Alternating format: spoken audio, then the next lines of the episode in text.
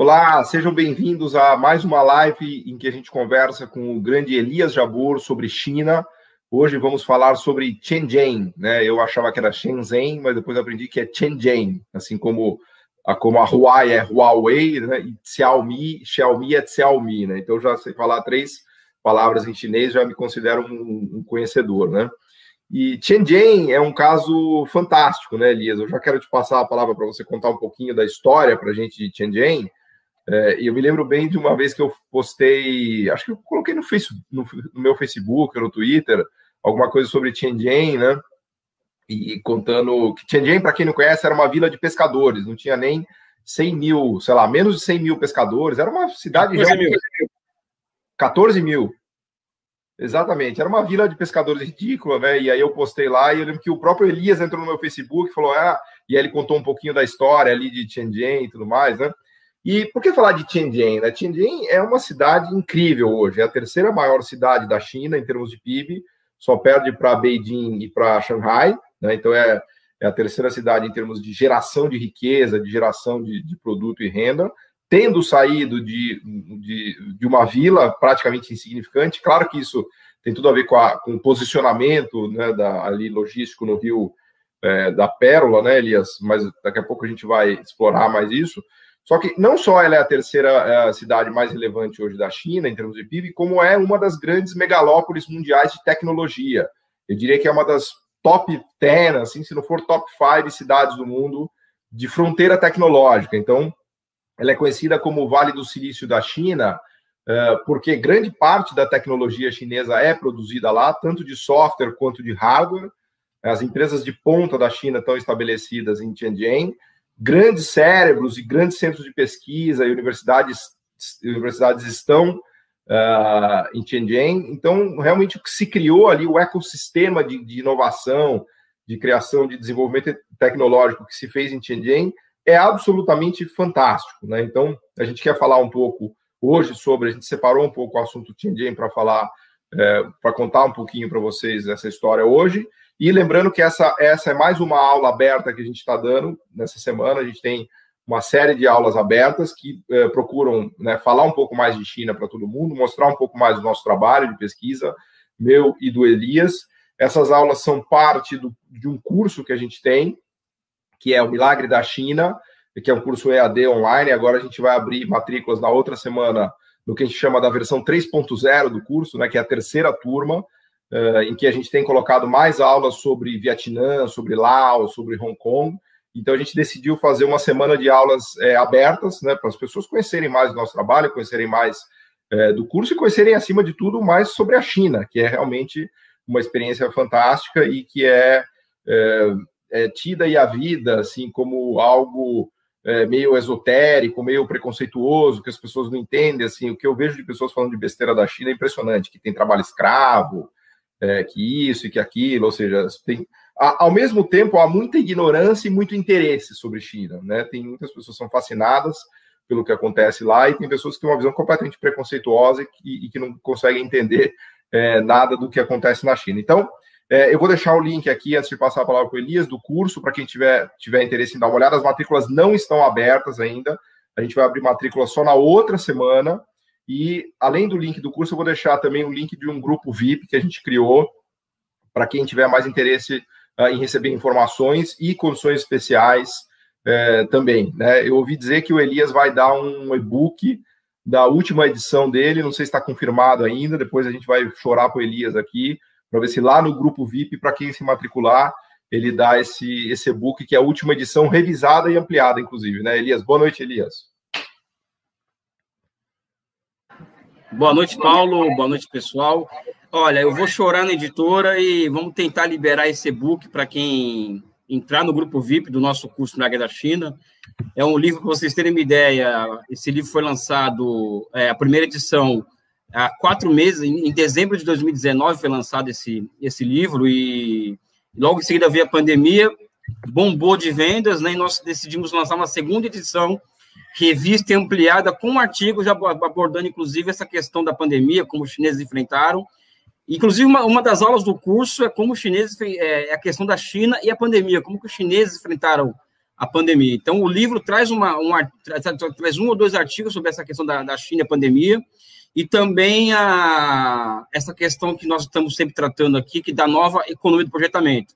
Essa segunda edição já vendeu mais de 1.500 exemplares, ou seja, ela hoje está no ranking de 156 da, da Amazon entre livros da área de ciências sociais humanas no mundo hoje, né? Ou seja, das, das que mais, vendem no mundo hoje, né? É, é um número grande, 156, mas para quem sabe como funciona o mercado editorial, uma, uma baita posição que nós conseguimos com esse livro. Eu vou chorar que a editora é quase certo que quem está nesse, nessa, nesse grupo VIP vai ter acesso ao e-book ao, desse nosso, dessa, dessa nossa publicação. A questão de Shenzhen, Paulo, é que eu, quando eu abordo nas minhas aulas de teoria do desenvolvimento comparado na UERJ, na pós-graduação em economia, é, é, Shenzhen ele, ele, traz uma série de questões. Uma questão é uma questão puramente é, da relação entre crescimento econômico e geopolítica, ou seja, a China em 78 ela tinha dois problemas fundamentais. Um problema é um problema histórico de como reunir condições para a reunificação do país, ou seja, reunificar a China continental com Hong Kong, com Macau e com Taiwan. Então, existia necessidade de, de necessidade de se, é, de se construir condições objetivas para isso, né? Esse é um ponto. E outro ponto é o, é o que envolve o que envolve a necessidade de, de, de se usar seu território, o seu mercado interno, etc, etc, para atrair empresas que junto com elas viriam cap, é, é, capital, capital em si mesmo, tecnologia e métodos de administração. Então, eles, eles, os chineses, eles, eles, eles montaram, copiaram, em certa medida, o que os, os coreanos é, é, chamavam de zona de processamento de exportações. A China montou suas zonas econômicas especiais. Em princípio, os chineses, como eles fazem tudo na base da experimentação, eles experimentaram quatro zonas econômicas especiais. É, uma voltada à ilha de Hainan, que é ligada aos chineses de, de, de, de da Indonésia, da, de Singapura, que o ciclo internacional chinês do, do, do, do, sul da Ásia, que boa parte desse capital ajudou a financiar o desenvolvimento econômico chinês. Uma outra voltada, na, voltada para a Coreia do Sul, que a China tinha interesses em muitas cadeias produtivas que estavam na Coreia do Sul, é, aproveitando até uma, fazendo um aviãozinho com o Japão. É, a do, da Coreia do Sul era qual, Elias? Eu vou ser muito honesto com você aqui, Paulo. Os nomes de cabeça eu tenho muita dificuldade de, de lembrar. Porque uma é na ilha de Hainan, a outra é a própria Shenzhen, que, é, que, uhum. que eu vou falar agora, que nós vamos falar sobre ela, e as outras duas eu não tenho de cabeça os nomes, assim, os nomes porque, tá. enfim, é, relaxa, chinês não é, uma, não é uma língua não é uma língua das mais fáceis. Imagino que sua cabeça esteja meio congestionada já, manda bala. Não, e a questão é que também a é o seguinte, tá. É, é, é, que é mais, é mais interessante nos apegarmos ao processo em si do que aos nomes em particular, né? É, e Shenzhen, por exemplo, ela uma zona, uma zona econômica especial grudada em Taiwan, assim, do outro lado de, do, do estreito de Taiwan, para atrair capitais taiwaneses, para vocês terem uma ideia, a renda per capita de Taiwan em relação à China em 78, Taiwan tinha uma renda per capita 19,5 vezes maior que a da China continental, ou seja, você sustentar um discurso de reunificação territorial do país com essa disparidade de renda é impossível. Então, as reformas econômicas também tinham que ter essa tarefa de criar condições à reunificação. E Shenzhen é um caso espetacular, porque grudou em Hong Kong, é uma zona econômica especial grudada com Hong Kong, ela, ela, tinha uma, ela tinha o papel de criar uma zona de convergência com Hong Kong e virar uma extensão do território de Hong Kong, né? de forma que Hong Kong ficasse tão dependente da China, é, entre aspas, dependente, é, que o discurso da reunificação e da, e da, tese de um país, dois sistemas, ficasse muito mais fácil de se digerir na, na, na, na década de 80. Então, os chineses, os chineses eles, eles é, criaram toda uma infraestrutura particular em Shenzhen, ou seja, que era uma vila de 14 mil pescadores, para o quê? Para atrair capitais de Hong Kong, porque Hong Kong até então era uma cidade-estado, mas altamente industrializada. Hoje é somente o centro financeiro. Por quê? Porque toda essa indústria de Hong Kong acabou indo para Shenzhen. Né? Então, acho que tem esse lado que é geopolítico, que é utilizar o território para atrair capitais é, de fora do país, criar condições para a reunificação. em cima disso, Paulo, uma das aulas do curso também é voltado para a dimensão territorial do desenvolvimentismo chinês, ou seja, das quatro zonas econômicas especiais até a formação, até a nova rota da seda, passando pela formação de uma economia continental que eu chamaria de pós-fordista, vamos dizer assim, né? Então, Shenzhen tem, tem um outro lado agora, que é o lado da teoria do desenvolvimento econômico, né? Então, é, tem uma, uma passagem que Marx, que, que desculpa, que na, na, no prefácio da segunda edição do Desenvolvimento do Capitalismo na Rússia, um livro de Lenin, ele fala de duas vias de transição do feudalismo para o capitalismo. Uma delas é uma via prussiana, ou seja, é, uma classe de senhores feudais, de, de senhores de terra, toma o poder e de cima para baixo implanta siderurgia no país, né? E não faz reforma agrária, porque uhum. a, a, industrialização ele interessa, interessa a esses fazendeiros voltados ao mercado interno. É o caso da Alemanha, que é uma via prussiana, o Japão, uma via prussiana. Uhum. O Brasil também, em certa medida, é. Então, a China, eu acredito que a China, Paulo, é, aliás, a União Soviética também, também foram vias prussianas de caráter socialista, ou seja, tomava-se o poder do Estado, a primeira coisa que eles faziam é a indústria infante, ou seja, a siderurgia, que é aquela história do lixo que todo mundo conhece. Então, acho que tem esse ponto que a China é essa experiência de modelo soviético também. Aliás, tem outra aula no curso que nós tratamos do modelo soviético, né? E a gente vai ter até uma, outra... live, uma live aqui para a gente falar sobre comparação entre uh, o modelo chinês e o modelo soviético. Acho que é na, no sábado, no domingo ou na segunda-feira. Depois a gente deixa aqui sim, sim. pessoal, né? Vai lá. E a outra história que eu acho que é fantástica, que é o seguinte, que é aquela chamada Via Americana de Desenvolvimento, ou seja, aquele camponês pequeno, médio, uh, voltado ao mercado, ele, ele, ele, ele colhe e planta pensando no mercado, que após mudanças institucionais esse camponês acaba se transformando em empresário. Na minha pesquisa que eu fiz em 2009 em Shenzhen, quando eu estive lá, eu fiz uma, uma, uma survey, uma pesquisa com. Eu me reuni com muitos professores que também trabalham nessa questão, né? É, e concluímos, a partir das pesquisas que nós fizemos, que 80% dos empresários que estão em Shenzhen hoje, aliás, o, os nativos, né? Porque tem empresário tudo quanto é canto, os nativos de lá eles eram, eles eram camponeses médios em 1978. Ou seja, uma característica de Shenzhen que, é que camponês médio virou empresário e acabou se instalando em Shenzhen também. Ou seja, cara, é um mundo de coisas que dá para se, se explorar quando o assunto é Shenzhen. E agora, para encerrar essa minha apresentação inicial, os chineses estão. Os chineses têm uma lógica de jogar uma cidade contra outra, né? Entre, entre, entre parênteses, né? Ou seja, a ideia inicial era que, era que Xangai alcançasse Hong Kong como uma metrópole modelo, né? E hoje Shenzhen, por exemplo, é o que eles chamam, é, eles estão tentando transformar numa cidade socialista modelo, ou seja, uma cidade completamente smart, inteligente, em, com ônibus elétrico, é, táxis elétricos, barulho cada vez, cada vez menos barulho de trânsito, é, inteligência artificial para monitorar a cidade, enfim. Shenzhen é um paradigma, eu acredito que para as teorias do desenvolvimento é um paradigma, para para as reformas econômicas chinesas é um paradigma, para a utilização do território, do território para fins geopolíticos é um paradigma, e é um paradigma também para o que é um futuro de uma cidade, uma cidade que seria o oposto de São Paulo, Rio de Janeiro, que, são essas megaló que é uma megalópole maluca, né?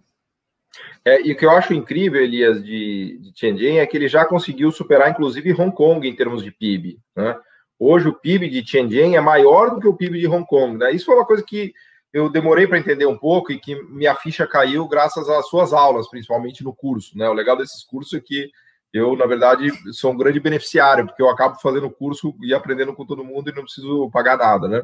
E eu aprendi muito com você, e aí que me caiu a ficha, que na verdade a sacada dos chineses foi, entre aspas, roubar Hong Kong, né? Eles quiseram fazer a sua própria Hong Kong. Então, que foi uma estratégia muito sábia olhando agora para trás, porque eles falaram, bom, peraí, a gente tem aquele enclave ali que os ingleses tomaram gente, da gente de maneira humilhante, que agora está retornando para a China, mas o retorno de Hong Kong, aliás, a gente vai ter uma aula aqui, uma live para falar de Hong Kong, e depois a gente explora mais isso, mas estava claro para os chineses que não seria trivial reintegrar Hong Kong com, com o China Mainland, né? Fazer Hong Kong voltar a ser parte da China. E essa sacada de criar Tianjin, que é a zona especial de exportação, na frente de Hong Kong, na foz do Rio da Pérola, que é um dos lugares, vamos dizer assim, mais estratégicos do planeta Terra, porque você tem Taiwan, Hong Kong, o Rio da Pérola, ali é realmente um lugar de comércio, um lugar logístico fundamental. Então, os chineses, o governo chinês, o Estado chinês teve essa grande sacada de falar: peraí, em vez de, em vez de eu tomar Hong Kong de assalto, eu vou fazer a minha própria Hong Kong aqui, meio devagarzinho, comendo pelas bordinhas, e vou trazer a Hong Kong para cá, né? E é uma estratégia que deu tão certo que hoje Tianjin é mais importante que Hong Kong, né? E aconteceu isso que o Elias falou: o Hong Kong se desindustrializou completamente e teve a sua indústria transferida para Tianjin. Né? E aí o governo foi é, incrível, porque ele desenhou um monte de políticas para atrair empresas, empresários, criou universidades. Né? Vocês estão perguntando aqui como houve a capacitação é, dos camponeses. Então, o governo criou um monte de institutos de pesquisa, de universidades, de infra... fez uma infraestrutura fantástica em Tianjin, deu subsídios, deu terra para as empresas, fez proteção tarifária, ele fez o um pacote completaço, né, a la liste, né, para usar o termo que o, que o Elias falou. Então, o, que tem muita gente, Elias, isso me irrita profundamente, que o cara fala assim, não, Tianjin é fácil, os camponeses começaram a estudar, os camponeses começaram a poupar, e aí, aí ele deixou, aí os pescadores viraram caras que pesquisam inteligência artificial. Você fala, porra, não é possível, não é assim que as coisas funcionam, né? Foi um projeto de Estado ali, do governo chinês, investindo naquela região durante mais de 20 anos e criando o polo, talvez um dos polos tecnológicos mais fantásticos do planeta Terra hoje.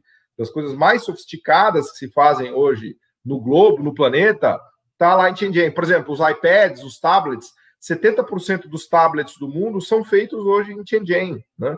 Então, é, é um exemplo né, do que dá certo, que é impressionante. Até costumo brincar, né, que até meio sacanagem fazer essa comparação com a Zona Franca de Manaus. Né?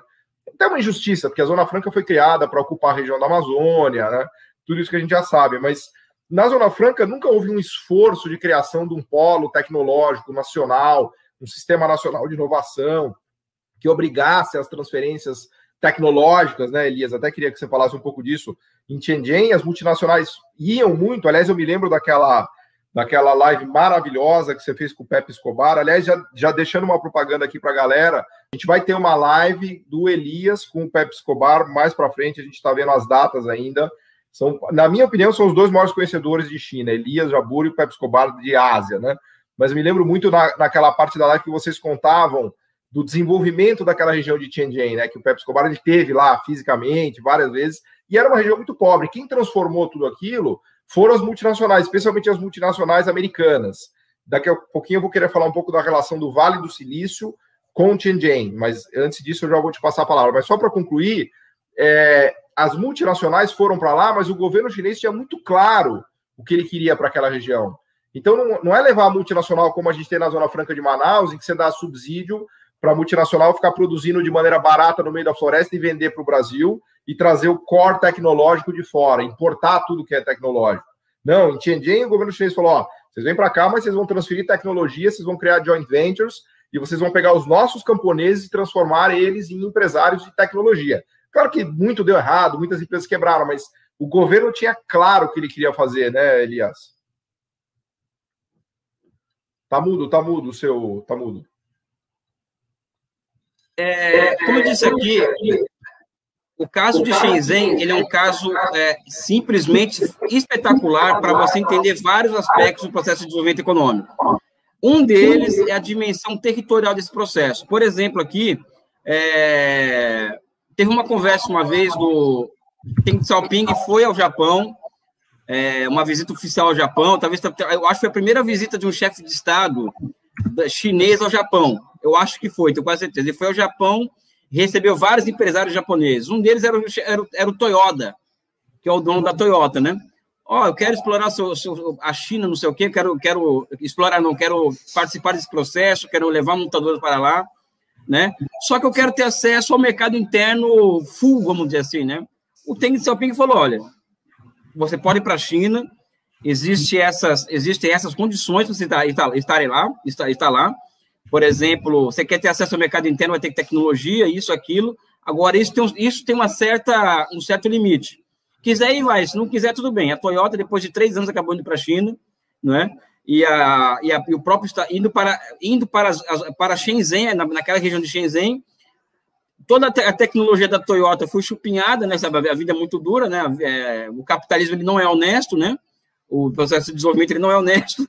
E a China acabou, a China acabou a partir do know-how que a Toyota criou, é, trouxe para a China, montou, montou suas próprias marcas de carro e, e, assim sucessivamente. A questão geográfica, que eu acho que é interessante também, é a seguinte: é que Shenzhen ela virou o epicentro de um grande vale do silício. que não é, que não, não é somente, somente Shenzhen, são várias cidades que, que inclui, a, inclui inclusive Macau, não é? E que envolve também, envolveria inclusive até o ano retrasado Hong Kong, né? Ou seja, Hong Kong, uma solução econômica para Hong Kong, que a gente vai falar sobre isso mais em outra live, seria a sua incorporação ao Vale do Silício é, chinês liderado por Shenzhen.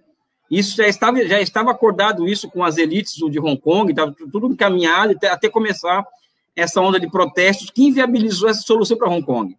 Né? Ou seja, a gente percebe que, que, na, que é, existe uma temporalidade. É, Hong Kong acabou sendo funcional ao processo de desenvolvimento de Shenzhen, né? e também de, to de toda a China, e hoje o futuro de Hong Kong depende profundamente do que acontece em Shenzhen. Não existe solução para a questão de Hong Kong sem, sem, sem uma incorporação a, aquele Vale do Silício liderado por Shenzhen. Então, isso é fantástico do ponto de vista de quem estuda história, de quem estuda desenvolvimento, etc, etc, porque também tem uma outra relação é, em, em torno disso aí, que é o seguinte: atualmente, dentro das escalas de globais de valor da, dentro de Shenzhen, ou seja, Shenzhen tem uma, tem uma, uma divisão social do, social do trabalho ali, e já existem fábricas saindo de Shenzhen para ir para o interior da China. Por quê? Porque a China criou uma malha ferroviária com trens de 300, 400, 500 km por hora, em que a transferência de atividades, vamos dizer assim, que não, que não são core, de uma cidade para outra, mesmo que mil quilômetros de distância, é, vai ajudar muito na redução de custo de produção. Então, Shenzhen ela vira não somente epicentro do desenvolvimento de Guangdong, naquela, daquela província super rica da China, mas também como um centro dinâmico de uma, de uma divisão social do trabalho que vai se desenvolvendo absurdamente com a, com a ampliação das vias de transporte na China, com, a, com, com o surgimento em massa de trens de alta velocidade.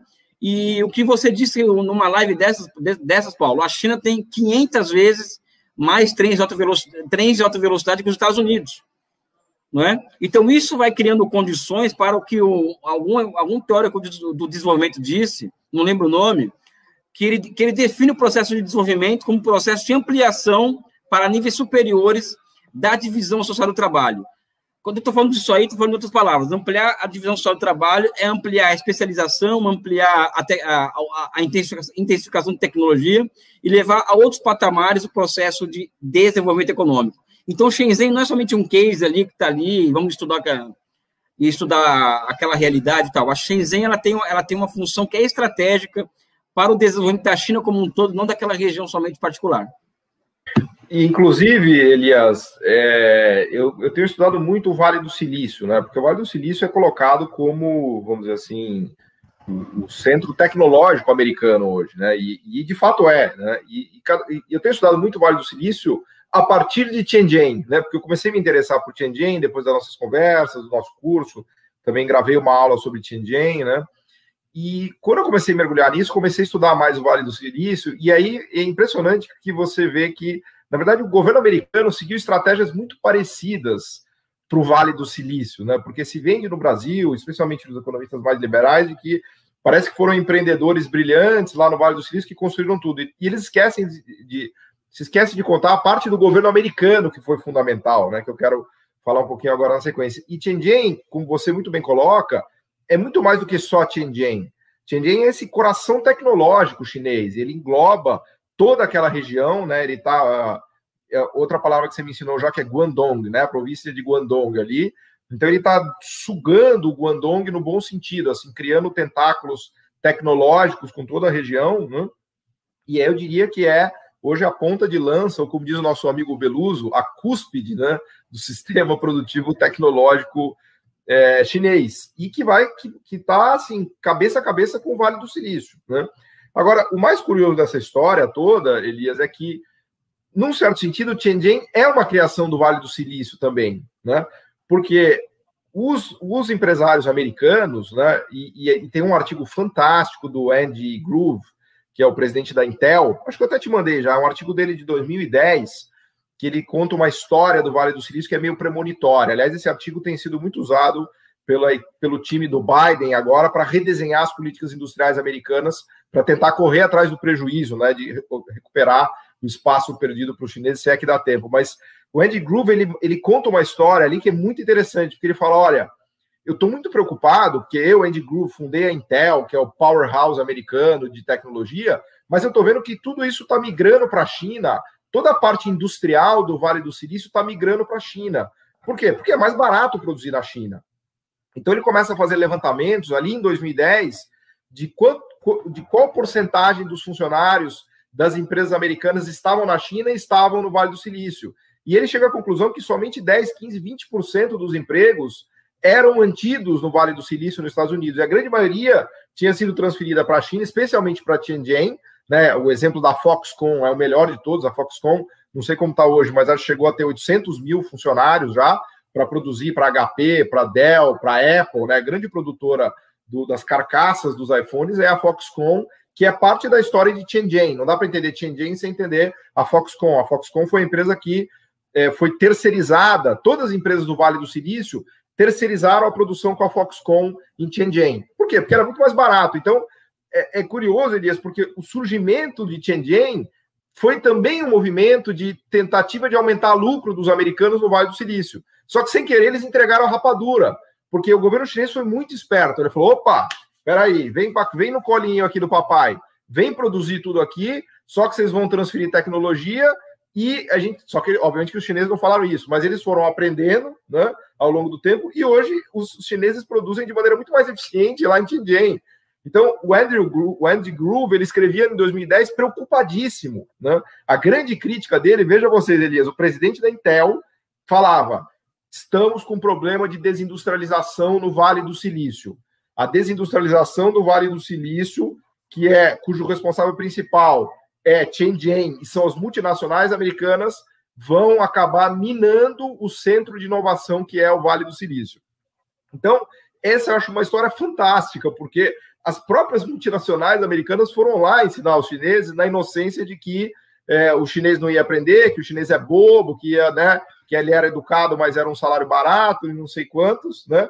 E acabaram perdendo essa, essa né? Então, essa história da desindustrialização, acho que é muito legal, queria ouvir sua reação a isso. E depois eu queria falar um pouquinho também sobre o papel do governo americano na criação do Vale do Silício, porque essa é uma história que muita gente não, não conhece. Então, é uma coisa. Vou contar uma história aqui para você que que falam que a China é muito uma cópia da chamada NEP soviética, ou seja, aquela tentativa do Lenin de criar Aliás, um socialismo. Muita gente, muita gente perguntando aqui, se você puder comentar.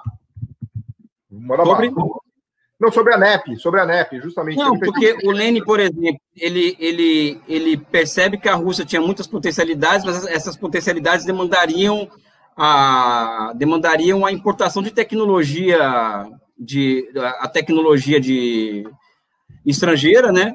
E o Lênin, ele, ele fez concessões, por exemplo, petrolíferas em Baku, na, na Azerbaijão, no, Cazaquistão, fez é, tem até a história do, do Armand Hammer, que foi a, o primeiro concessionário da NEP. É, ele foi responsável por construir uma mina de amianto na, na, na Rússia, etc, etc, etc, etc. E foram perguntar para o Lenin, porra, Lenin, que essa história é essa? Trazer os, nós, nós fizemos uma revolução aqui e vocês querem, e você quer trazer os capitalistas de volta para cá? Qual o sentido disso? Ele falou, olha, primeiro que eles têm o que nós precisamos. Aliás, primeiro, o socialismo tem que superar o capitalismo. Para isso, nós temos que atingir um nível de produtividade de trabalho que os países capitalistas têm. Segundo, é, para atingir o nível de produtividade que, esse, que esses países têm, nós precisamos do, do quê? De métodos de administração avançados que eles têm lá e tecnologia que, tão, que, que eles têm um monopólio sobre isso. E nós temos aqui riquezas naturais é, que pode atrair esses, esses investimentos estrangeiros. É, e ele falou assim, uma frase que é interessantíssima, que vale para o pessoal do Vale do Silício a, camaradas, calma. É só você jogar, jogar queijo com o rato, na hora ele vem, ele vem correndo pegar. Ou seja, então o que aconteceu com a China foi exatamente. Maravilhosa, maravilhosa essa frase. Não, né? O Lene, cara, tem um livro que é Armand Hammer, um capitalista em Moscou, que é espetacular esse livro, que eu acho que todo mundo tem que ler. E ele, ele, e ele fala, vamos dizer assim, da conversa que teve com o Lene. Ele, ele atribui à Rússia Soviética o fato de ser um milionário. Ele falou que deve ao Lenin isso, porque ele, o primeiro negócio que ele montou na vida foi essa mina de amianto sob a NEP, e ele foi, um, foi o chefe de uma das sete irmãs do petróleo. Então, o cara que morreu com 90 e poucos anos, fez um livro de memória, e ele tem uma, um, dos capítulos que fala da relação dele com Lênin, né? Então, a China, o que a China... Aliás, tem uma história também em cima disso aí, do seguinte: quando o Deng Xiaoping foi aos Estados Unidos, ele foi ao Texas, teve uma recepção e várias pessoas foram lá cumprimentar o Lênin. E esse Armand Hammer, ele, entrou de bico na festa, porque ele, ele é, não queriam que ele participasse, porque ele era ligado a, a políticos do Partido Republicano, e aí não queriam que ele entrasse, ele entrou de bico na festa. E antes, e esse cara estava vindo na, na, na, direção do Lenin para cumprimentar aquela fila de cumprimentos, aí o intérprete chinês falou o seguinte: antes ele falar que isso aqui é o Armand Hammer, ele falou: não, esse eu já conheço. Esse ajudou o Lenin, a, o Lenin na, na Rússia, na época da NEP, agora vai ajudar a China é, nesse momento que nós precisamos dele. E ele passou o resto da noite sentado com o Deng Xiaoping conversando. Né? Então, a história de Shenzhen, por exemplo, é muito a história do, do, empresário que foi à Rússia fazer a NEP, que também foi, que levou tecnologia para a Rússia, e, o, e, a, e a história desse monte de capitalista esperto americano que achavam que a China era mais um país que o modelo não ia dar certo, porque não se sustentaria ao longo do tempo, e vamos exportar tecnologia para esses caras, ter esses caras se focarem com a própria corda, né? E o que ocorreu foi o contrário, né? Eles que, os americanos hoje que estão, que, que estão sendo engolidos pelos chineses, com a própria corda que eles criaram, porque os Estados Unidos é uma democracia que depende da capacidade de consumo da população. E, o, e a inflação, o combate à inflação dos Estados Unidos é, é uma prioridade. Então, a China caiu como uma dádiva dos deuses para os americanos para controlar a inflação americana, né? E deu no que deu aí, né? A vida, a vida é muito dura. Não, essa história é maravilhosa, Elias, e, e, e é legal, assim, isso para quem nos quem já foi aluno lá do, do nosso curso, né? Aliás, para quem chegou agora, a gente está fazendo várias aulas essa semana para falar um pouco do nosso curso Milagre da China, agora na versão 3.0. A gente está abrindo a terceira turma. Daqui a pouco eu deixo o link de novo aqui para quem para quem chegou agora, né? E é incrível das aulas do Elias, né? Eu aprendo muito com o Elias, né? Fico, fico fazendo é, aprendizado de graça, né? Porque eu assisto as aulas, porque a gente faz o curso junto, né? Mas é incrível porque o Elias ele tem essa coisa picante e saborosa dos casos, né? Então, quem no mundo conhece essa história que o Elias acabou de contar? Eu desafio vocês, não é brasileiro, não. Poucas pessoas do mundo fazem essa conexão da NEP, da Rússia, do Vale do Silício, de Tianjin uh, e dessas questões. Então, é muito legal conhecer a história chinesa e conhecer o sucesso da China é, dessa perspectiva. Eu deixei aqui o artigo que já estamos em 32 minutos, hein, Elias? Puta, a gente fala demais, cara. Eu deixei aqui o artigo, eu deixei aqui o artigo do Danny Groove, que é o fundador da Intel. Muita gente me pediu. Tem, eu fiz um resumo, inclusive, cara. Eu gostei. Eu vou falar, vou abrir o coração para vocês. Eu gostei tanto do artigo que eu paguei um cara para traduzir o artigo. Gastei uma grana. O cara é um artigo de 10 páginas da Bloomberg de 2010. Eu dei uma, paguei uma grana pro cara. Ele traduziu o artigo. Aí eu peguei, li o artigo, mas eu pedi pro cara traduzir para me ajudar. Aí eu peguei tudo aquilo, reescrevi, escrevi várias partes fui atrás de outras fontes e vocês vão ver esse resumo que eu estou deixando aqui para vocês no meu blog. É fruto de uma digestão não trivial que eu fiz disso, dessa história que eu contei para vocês, que é um pouco da desindustrialização do Vale do Silício indo, indo parar em Tianjin, né? Porque assim como, aliás, Elias, assim como China e Estados Unidos são, num certo sentido, gêmeos siameses, né? Porque a China, hoje menos, mas no passado a China dependeu muito do mercado interno americano para alavancar sua produção. E os americanos dependeram muito da China para ter uma produção mais barata, mais competitiva, inclusive sem inflação, que é exatamente o que você falou, né? Por isso que eu costumo dizer que são gêmeos siameses, né? Porque eles têm uma, uma interdependência muito forte. Agora, com a coisa da dupla circulação, que a China conseguiu consolidar sua classe média e vai consolidar o seu domínio tecnológico, acho que finalmente eles vão acabar dando um pé na bunda dos Estados Unidos. Eles vão deixar de ser gêmeos siameses. Mas, num certo sentido, o Vale do Silício e Tianjin também são gêmeos siameses, porque havia uma interligação tecnológica industrial muito importante entre essas duas regiões do planeta. Né? Isso, para quem para quem é engenheiro, para o pessoal de tecnologia que eu conheço em conversa, é bastante claro. E para o Andy Groove era claríssimo isso. Tanto é que ele escreveu esse artigo em 2010, falou: galera, a batata está assando aqui, vocês não estão entendendo o que está acontecendo. Eu, Andy Groove, que fundei a Intel, que tem o fucking billions na minha conta, eu tô contando para vocês o que vai acontecer. O Vale do Silício vai tomar uma cacetada de Tianjin e não é pequena, não. E veja, Elias, ele escreveu isso em 2010. E foi exatamente o que aconteceu. Bom, o cara é o Andy Groove, né? Não à toa ele é um bilionário, não à toa ele fundou a Intel, porque ele estava muito claro para ele como é que as coisas funcionam, né? Mas enfim, eu queria só falar um pouquinho, já estamos chegando no final aqui, eu queria só falar um pouquinho sobre o papel do governo americano na criação do Vale do Silício e depois eu te devolvo a palavra, Elias, para a gente é, concluir essa aula aqui sobre Tianjin. É, mas é um negócio que eu, eu vinha pesquisando já. Sei, obviamente, quem me conhece sabe que eu me interesso sobre a relação Estado e mercado, né? Que, na minha visão, é impossível promover o desenvolvimento econômico sem uma articulação virtuosa entre mecanismos de Estado e mecanismos de mercado. Os termos são ruins, mas eu uso isso na falta de termos melhores, tá?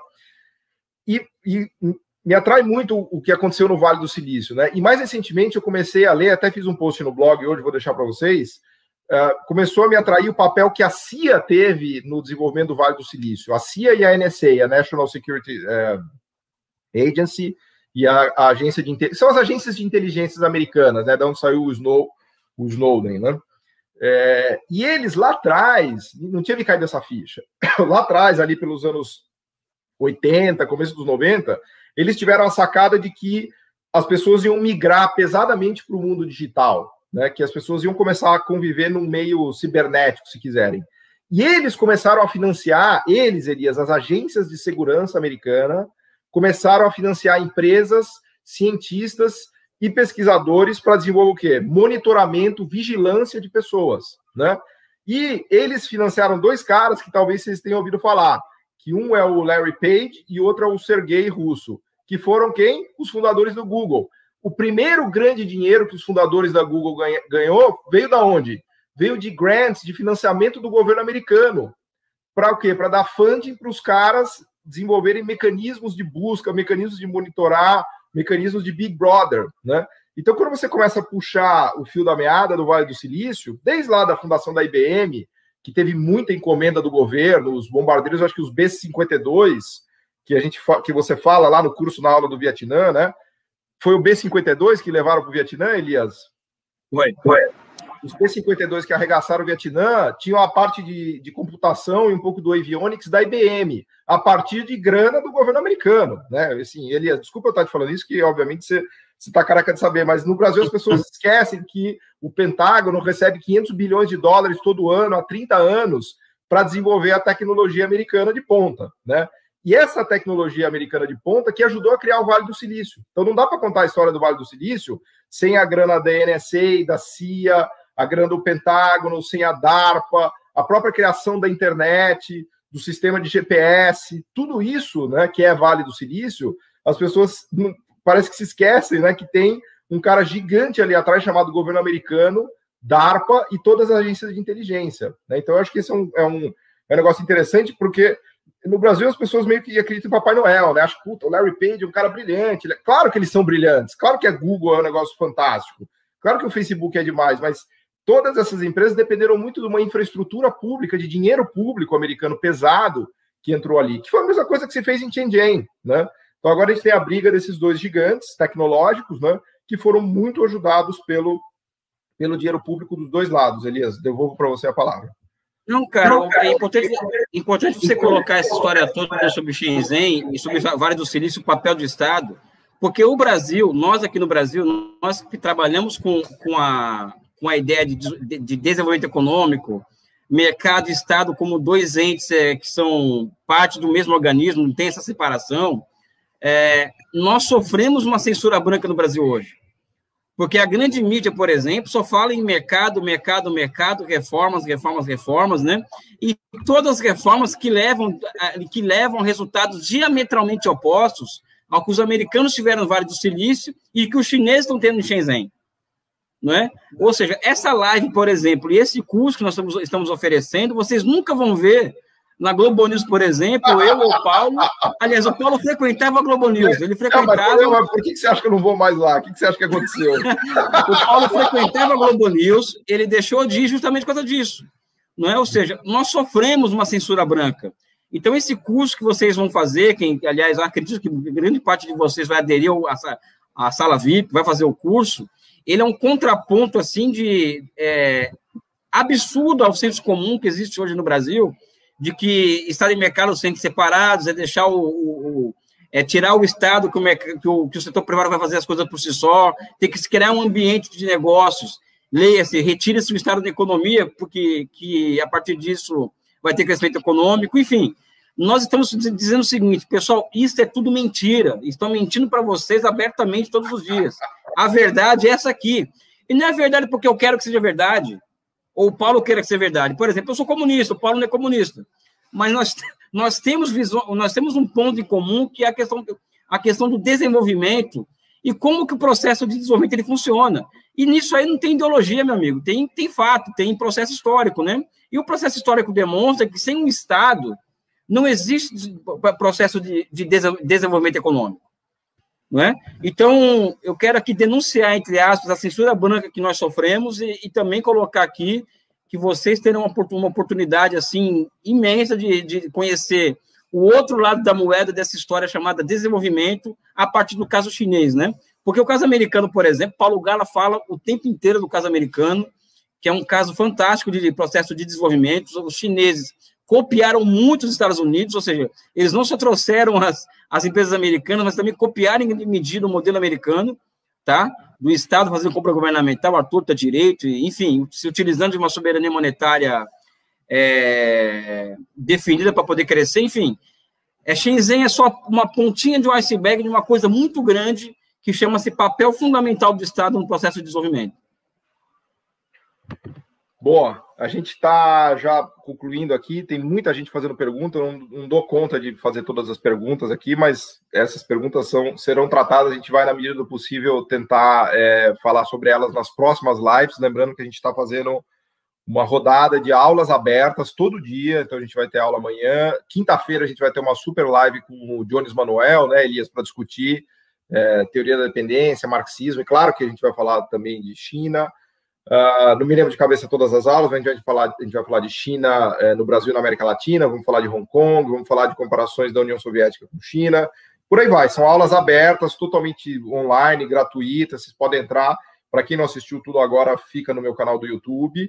É, e além disso, a gente tem um curso que era com 20 horas, né, Elias? Mas já vai em 30 horas, porque a gente fica botando aula lá, que nem uns, alunos, uns alucinados, né? E o curso vai crescendo ao longo do tempo. Aliás, muita gente me perguntando aqui. Quem é, quem já foi aluno do curso e é aluno do curso vai ter automaticamente as aulas aparecendo na plataforma. Então, você não precisa se preocupar com nada. Aliás, já tem algumas aulas lá de Vietnã que a gente já colocou. Vão ter três aulas de Vietnã. O Elias vai dar duas aulas, eu vou dar uma aula de Vietnã, uma aula de Laos. A, a gente já tem aula de Hong Kong. Enfim, tudo isso vai ficar. Fica tranquilo que para quem já é do nosso grupo, do nosso time, já está lá dentro já tem acesso automático a isso, tá? E quem tiver interesse em mergulhar mais nessas discussões, né, ouvir 30 horas de, se tiver paciência, né, de nos ouvir 30 horas, é, a gente vai deixar de novo o link aqui é, para dar uma olhada no programa do curso, quem quiser, para entrar na sala VIP, a gente tem uma sala VIP em que eu estou chorando com o Elias aqui, ele está chorando com a editora, para quem se matricular na sala VIP ganhar também um e-book digital versão PDF, além da matrícula no curso, né? É um negócio que a gente está negociando que os caras estão meio duro na queda, mas a gente vai conseguir isso daí. Então, eu vou deixar. Ah, outra coisa. Estão perguntando, a gente não tem o valor do curso ainda, a gente está fazendo as contas.